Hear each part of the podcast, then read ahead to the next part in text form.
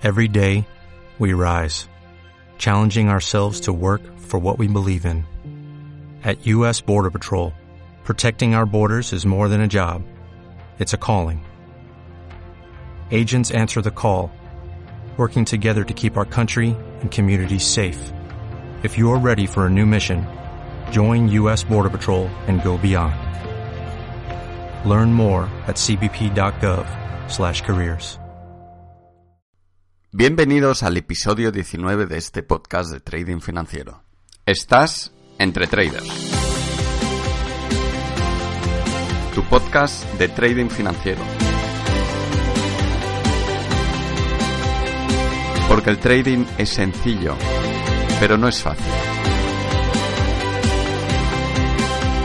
Te contaremos todo lo que sabemos sobre trading. Como tú quieres. Hola traders.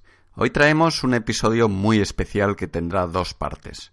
En la primera analizaremos qué ha hecho el euro dólar en los últimos días y en la segunda desgranaremos algo el negocio de nuestros socios principales en esto del trading, los brokers. Sin ellos, nuestro acceso al mercado no sería posible, al menos hoy en día. Por eso es tan importante conocer cómo funcionan y tener una opinión informada a la hora de elegirlos. Os aseguro que va a ser un episodio muy interesante. Comencemos.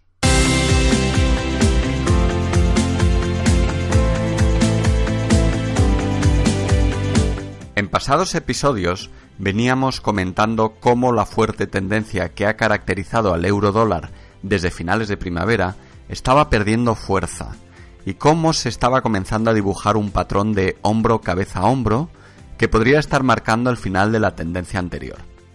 Además, vimos cómo en los dos últimos máximos de la tendencia se había dibujado divergencia en los principales osciladores, como el MACD o el RSI. En análisis técnico, un patrón de vuelta no existe hasta que no se supera un cierto nivel de confirmación. En el caso de los hombro cabeza a hombro, como pautas de agotamiento que son, ese nivel de confirmación es la línea del cuello o neckline. Pues bien, el jueves 26 de octubre, más o menos hacia mediodía, compareció Mario Draghi, presidente del Banco Central Europeo, en la rueda de prensa habitual tras las reuniones del Consejo de este Banco Central, y anunció las siguientes medidas. Primero, una reducción en la compra de activos por importe de 30.000 millones de euros, y todo esto a partir de enero del 2018. Segundo, que no habría nuevos cambios en la política monetaria hasta septiembre del 2018.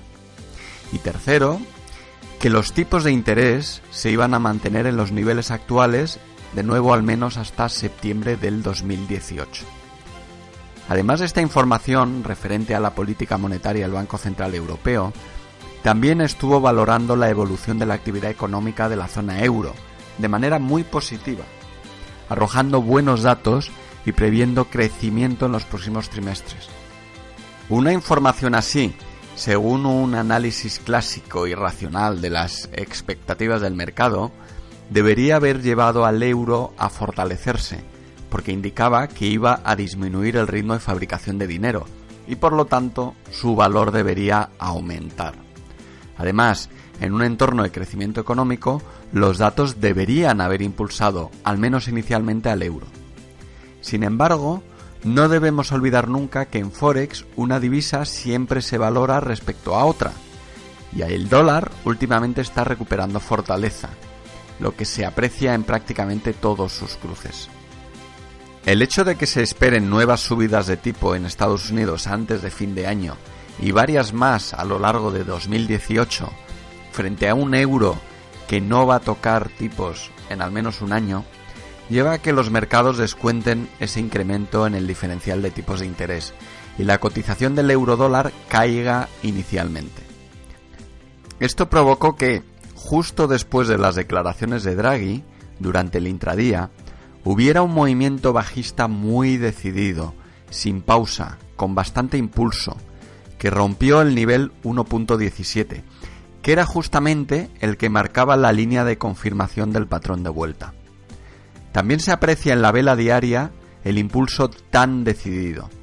Así que, desde el punto de vista del análisis técnico, la pauta de agotamiento se ha confirmado y contiene varios elementos que lo apoyan. Primero, pauta de agotamiento. Segundo, divergencia en algún oscilador. Tercero, rotura de línea de confirmación. Este es un tipo de patrón que he investigado mucho y conozco bien, y un alto porcentaje de veces suele realizar cierto recorrido en contra de la tendencia anterior. En este escenario, el precio podría inicialmente seguir bajando hasta niveles próximos al 1.14, que es donde se encuentra el siguiente soporte. O bien quedarse un tiempo entre estos dos niveles, el 1.17 y el 1.14. Ya veremos si todo esto se confirma y de momento, al menos en el momento de grabar este episodio, el precio se está tomando un descanso, después de esta sobreventa tan importante en temporalidades medias. El precio siempre se toma un descanso después de impulsos tan importantes. En cualquier caso, Draghi puede estar contento, porque nunca ocultó que le preocupaba sobremanera un euro excesivamente fuerte, ya que podría lastrar el crecimiento de la eurozona tan dependiente de las exportaciones.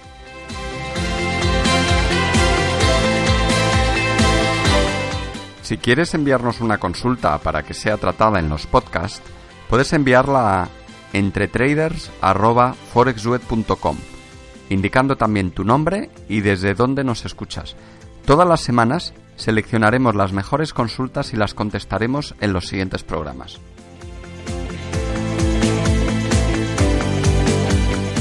Hoy vamos a dedicar esta sección de consultas a una que he recibido de varios seguidores en los últimos días que les ha llamado la atención la cantidad de patrocinios deportivos multimillonarios que determinados brokers están realizando, tanto en equipos de fútbol como en el mundo del motor, y se preguntan cómo es posible toda esta inversión en publicidad y de dónde obtienen la rentabilidad de la misma. Así que me he liado la manta a la cabeza y he estudiado los informes financieros de brokers de reconocido prestigio para poder analizarlo con vosotros, si los analizamos con detenimiento, podremos comprender muchas cosas sobre el negocio del brokeraje en el mundo del trading financiero. Antes que nada, quiero dejar muy claro algo. Los brokers son empresas imprescindibles y legítimas. Los traders los necesitamos y es bueno que ganen dinero para poder seguir ofreciéndonos sus servicios cada vez más competitivos.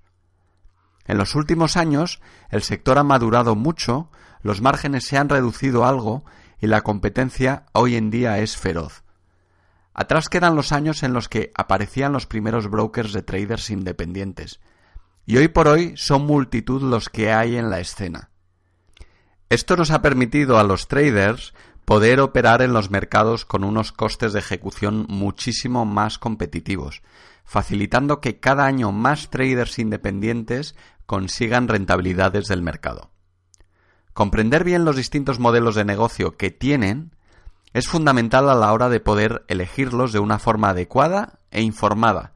Los hay buenos y los hay malos, y solo nosotros tenemos la responsabilidad de elegir a los adecuados. Nadie nos obliga a elegir un mal broker. Así que asumamos nuestra responsabilidad como consumidores y realicemos siempre una buena investigación antes de elegir el nuestro.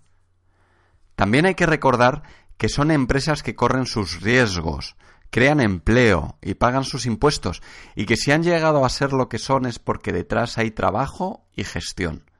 No hay que demonizarlos a la ligera, y la mayoría de la gente que lo hace, lo hace sin un conocimiento de fondo de cómo funciona el mercado y su modelo de negocio. He elegido varios brokers conocidos para analizar sus resultados financieros accediendo a información que ellos mismos publican, y que todos vosotros podéis comprobar en sus webs o realizando una simple búsqueda en Google. Algunos de estos brokers los he conocido como cliente, otros no, y tengo que confesar que me he llevado alguna que otra sorpresa al pensar que algún broker era más grande de lo que luego era, y al revés, al descubrir que algún broker que conocía poco resultaba ser una empresa de mucho tamaño. He analizado a los siguientes: Ducascopy Bank, XTB, IG, Plus 500 e Interactive Brokers. Ahora vamos a hablar de ellos. Entre todos ellos representan la oferta típica de servicios que podemos recibir los traders. Entre ellos hay tanto brokers como dealers, y alguno de ellos hace ambas cosas, así que son una buena representación del negocio el brokeraje. No me voy a referir a ninguno de ellos con ánimo de recomendarlos ni de descartarlos. Ya conocéis el broker con el que opero actualmente, que es Darwinex, tal y como cuento en nuestra web darwinizate.com. En ella ya explicamos con detalle por qué les apoyamos, pero es cierto que muchos de los motivos por los, que les apoyamos saltan a la vista al analizar las cuentas de otros brokers. Vamos a comenzar a analizarlos por tamaño. De ellos, el más pequeño, entre comillas lo de pequeño, sería Dukascopy Bank. Hay que tener en cuenta que solo he analizado su matriz suiza y no Dukascopy Europe, su marca para la Unión Europea. Este banco suizo, con el que he trabajado varios años de forma satisfactoria, tiene un modelo de brokeraje IECN, por lo que en la mayoría de sus productos no toma contrapartida de sus clientes y remite sus órdenes al mercado. Y esto se nota en sus márgenes de negocio, que son de lo más bajos del sector. El año pasado tuvo unos ingresos de 29 millones de euros y ganó apenas 3,5 millones de euros. En marketing y comunicación invierte el 24% de sus ingresos, lo que viene a ser unos 7 millones de euros. La verdad son cifras discretas para el mundo del brokeraje y sin duda tiene mucho que ver el modelo de negocio que plantean, cuyos márgenes son mucho más bajos que los de algunos de sus competidores, al no tomar contrapartida de sus clientes, sus beneficios provienen sobre todo de las comisiones por sus operaciones. Por eso su beneficio es de un 12% de los ingresos, aproximadamente.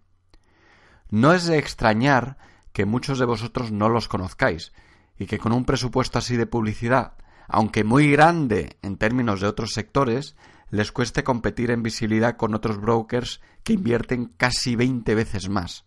Ahora lo veremos. El siguiente broker de los que he analizado por tamaño sería XTB. Este broker de origen polaco ha crecido con fuerza en los últimos años en toda Europa y en España es bastante conocido por lo activo que es su equipo comercial. En alguna ocasión he podido intervenir como ponente en algún evento organizado por ellos, y tengo que reconocer que es uno de los primeros brokers de Forex que conocí en mis inicios, aunque nunca llegué a operar con ellos con cuenta real. Su modelo de negocio es fundamentalmente de dealer, aunque su oferta de servicios es más amplia y ofrecen ejecución directa al mercado para clientes de perfil más avanzado. En el 2016 obtuvieron unos ingresos de 50 millones de euros y un beneficio de 20 millones de euros. Aquí ya podemos apreciar un notable incremento en el margen de beneficios, que es del nada despreciable 40%. Esto les permite invertir una proporción importante de sus ingresos en marketing, nada menos que el 18%, lo que son 9 millones de euros al año. Hay unos datos adicionales en sus estados financieros que me llaman la atención. Gestionan 2 millones de lotes de MetaTrader en todo el año a través de sus 17.200 cuentas activas, es decir, aquellas que han realizado al menos una operación en los últimos tres meses. Esto quiere decir que obtienen unos ingresos de 25 euros por lote negociado aproximadamente. Teniendo en cuenta que la comisión típica en el sector por un lote negociado suele estar en torno a los 5 euros, más o menos, ¿de dónde salen los 20 euros restantes de ingresos? Pues sencillo, del dealing, de dar contrapartida a los clientes, y como estos pierden de forma consistente, esas pérdidas se convierten en beneficios. Por ello, sus márgenes comerciales son tan buenos y pueden invertir una buena parte de sus ingresos en marketing. Además, en un entorno tan competitivo como el del trading de particulares, donde hay tanta competencia y donde la supervivencia de la mayoría de los clientes es de unos pocos meses, cada año hay que captar a un gran número de clientes. Y eso exige fuertes inversiones en marketing y en equipos comerciales. XTB dedica una media de 400 euros de inversión para abrir una sola cuenta de trading y aún, así obtienen un margen del 40%. De esta manera, captó el año pasado 32.000 nuevas cuentas. Eso es más de 100 cada día. Sin embargo, solo 17.200 cuentas están activas en total. Esto ya dice mucho del índice de supervivencia de los clientes que captan. Si cada año captan más de 30.000 cuentas, pero activas hay poco más de 17.000, está claro que duran menos que un caramelo a la puerta de un colegio. Así que, el riesgo comercial de esta empresa es importante. Necesitan seguir alimentando la caldera cada año, o podrían quedarse sin clientes. Más madera, que diría el clásico. Y este veréis que es un esquema típico de un broker de estas características. Lo veremos también en los siguientes brokers analizados. Analicemos ahora a Plus 500, un broker que ha comenzado a ser muy conocido en España, porque desde el año 2015 patrocina nada menos que al Atlético de Madrid. Su modelo de negocio es similar al de XTB, solo que sus dimensiones son otras, es mucho más grande y más rentable. El año pasado facturó 330 millones de dólares, de los que 151 millones fueron EBITDA o beneficio bruto, algo así como el 46%. Su inversión en marketing ha sido de, agárrate, nada menos que 125 millones de dólares, más de 100 millones de dólares en publicidad online y 13 en offline, de los que la mayoría son el patrocinio del Atlético de Madrid. Invierte nada menos que 1.200 dólares en la adquisición de cada nuevo cliente, que termina proporcionando de media 2.100 dólares de ingresos. Ha captado 105.000 nuevos clientes en el año pasado, una cifra gigantesca, enorme, de los que, atención, 80.000 ya no están activos. Es decir, cerca del 80% les desaparece cada año. De nuevo, se enfrentan al mismo problema que XTB. Aunque es un negocio altamente rentable, si no se alimenta la caldera cada año, muere rápidamente. Por eso sus inversiones en marketing son tan importantes. Y con notable éxito, tengo que decir. El broker británico IG es aún más grande que Plus 500, con un modelo de negocio mixto, pero básicamente son dealers, aunque ofrecen también acceso directo al mercado. Tuvieron una facturación de unos 500 millones de libras y son bastante rentables también, con unos beneficios de 213 millones de libras, el 43% de su facturación, más o menos un millón de libras por cada día de mercado abierto. Invierten mucho más en la captación de cada cliente, nada menos que 1.400 libras por cada nueva cuenta. Pero curiosamente, la supervivencia media de sus clientes es mucho mayor. No en vano, se congratulan de ser exigentes aceptando a sus clientes, de los que se aseguran que sepan muy bien los riesgos que pueden correr. Captaron el año pasado 46.000 nuevos clientes, invirtiendo 65 millones de libras en publicidad. Son capaces de generar 3.300 libras de ingreso por cada cliente de media, o traducido en dólares, 4.350 dólares. A ver, si un trader medio deja en comisiones al año unos 500 dólares, ¿cómo es posible llegar hasta unos 4.350 dólares al año? Pues justamente con eso, con la contrapartida, actuando de dealers. Y el último que he analizado es el americano Interactive Brokers. Es un broker enorme, que lleva muchísimos años en el sector y con un gran prestigio. Su modelo de negocio es muy variado, porque da acceso a multitud de mercados y productos financieros diversos, además de actuar como dealer o contrapartida en mercados electrónicos organizados de todo el mundo, pero no contra sus clientes, sino en los mercados en sí. Así que es más bien un broker puro. Sus cifras dan orden de magnitud. Facturaron nada menos que 1.400 millones de dólares, de los que 1.200 corresponden al negocio de brokeraje puro y 200 al de dealers en mercados electrónicos. Interactive tuvo unos beneficios de 761 millones de dólares, lo que supone un margen del 55%, un margen enorme, y curiosamente solo invierten un 2% en comunicación y publicidad. La nada desdeñable cifra de 24 millones de dólares, eso sí, pero en proporción a su tamaño es un porcentaje bastante bajo. Tienen 385.000 cuentas abiertas y el índice de supervivencia de sus clientes es mucho mayor. Muchos de ellos son institucionales, además de actuar como marca blanca de otras firmas. Hace tiempo operé con ellos y recuerdo que para poder acceder a sus servicios había que pasar cuestionarios muy detallados para cualificarte como trader. Si no estabas cualificado, directamente no te proporcionaban el servicio. No se centran tanto en la captación, sino en la tecnología y costes de ejecución bajos para sus clientes. Todo esto que hemos visto son cifras puras, objetivas, que hablan por sí mismas. No estoy recomendando ni desaconsejando a ninguno de ellos, solo expongo los datos y el análisis para que podáis conocer mucho mejor cómo funciona este sector. Son datos a los que podéis acceder todos vosotros y sacar las mismas conclusiones. Es un ejercicio muy sano e instructivo. En un entorno así, me reafirmo mucho más en la necesidad de apoyar iniciativas tan transparentes, honestas y tan volcadas en el cliente como la de Darwinex. En un terreno de juego así, le resulta muy complicado competir contra esos grandes presupuestos de marketing. Ellos están creciendo y mucho gracias al boca a boca de sus clientes, de nuestras recomendaciones. Con unos márgenes mucho más pequeños, estoy convencido de que van a llegar mucho más lejos. Porque al final es el cliente el que quita y pone a los reyes en su trono. Y los traders individuales, los pequeños, como vosotros y nosotros, ahora ya tenemos mucho que decir, y somos la inmensa mayoría de cuentas en todo el mundo.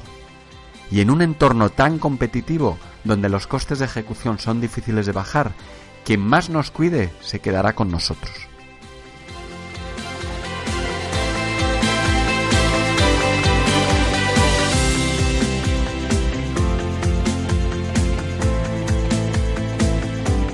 Hoy quiero recomendaros un libro muy bueno sobre creación de sistemas de trading, en especial sistemas algorítmicos. Se titula Trading Systems and Methods y lo escribió Perry Kaufman. Lo encontraréis en ebook y físico. Es todo un clásico y tuve la suerte de conocer a este veterano trader hace un par de semanas en Milán. Una persona muy interesante. Viene del mundo de la industria aeroespacial, pero en los años 70 comenzó a interesarse por el mundo del trading ha hecho de todo, desde high frequency trading hasta carry trading, con notable y reconocido éxito. El libro es muy completo y muy bien estructurado, ideal para todos aquellos traders avanzados que quieran un buen manual de creación de sistemas.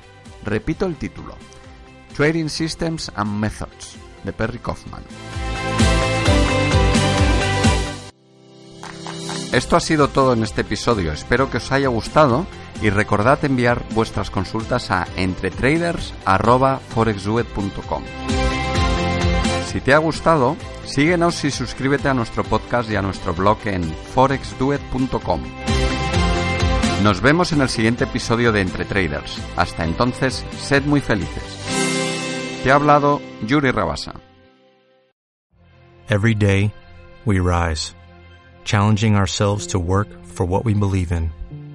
At U.S. Border Patrol, protecting our borders is more than a job, it's a calling. Agents answer the call, working together to keep our country and communities safe. If you're ready for a new mission, join U.S. Border Patrol and go beyond. Learn more at cbp.gov/careers.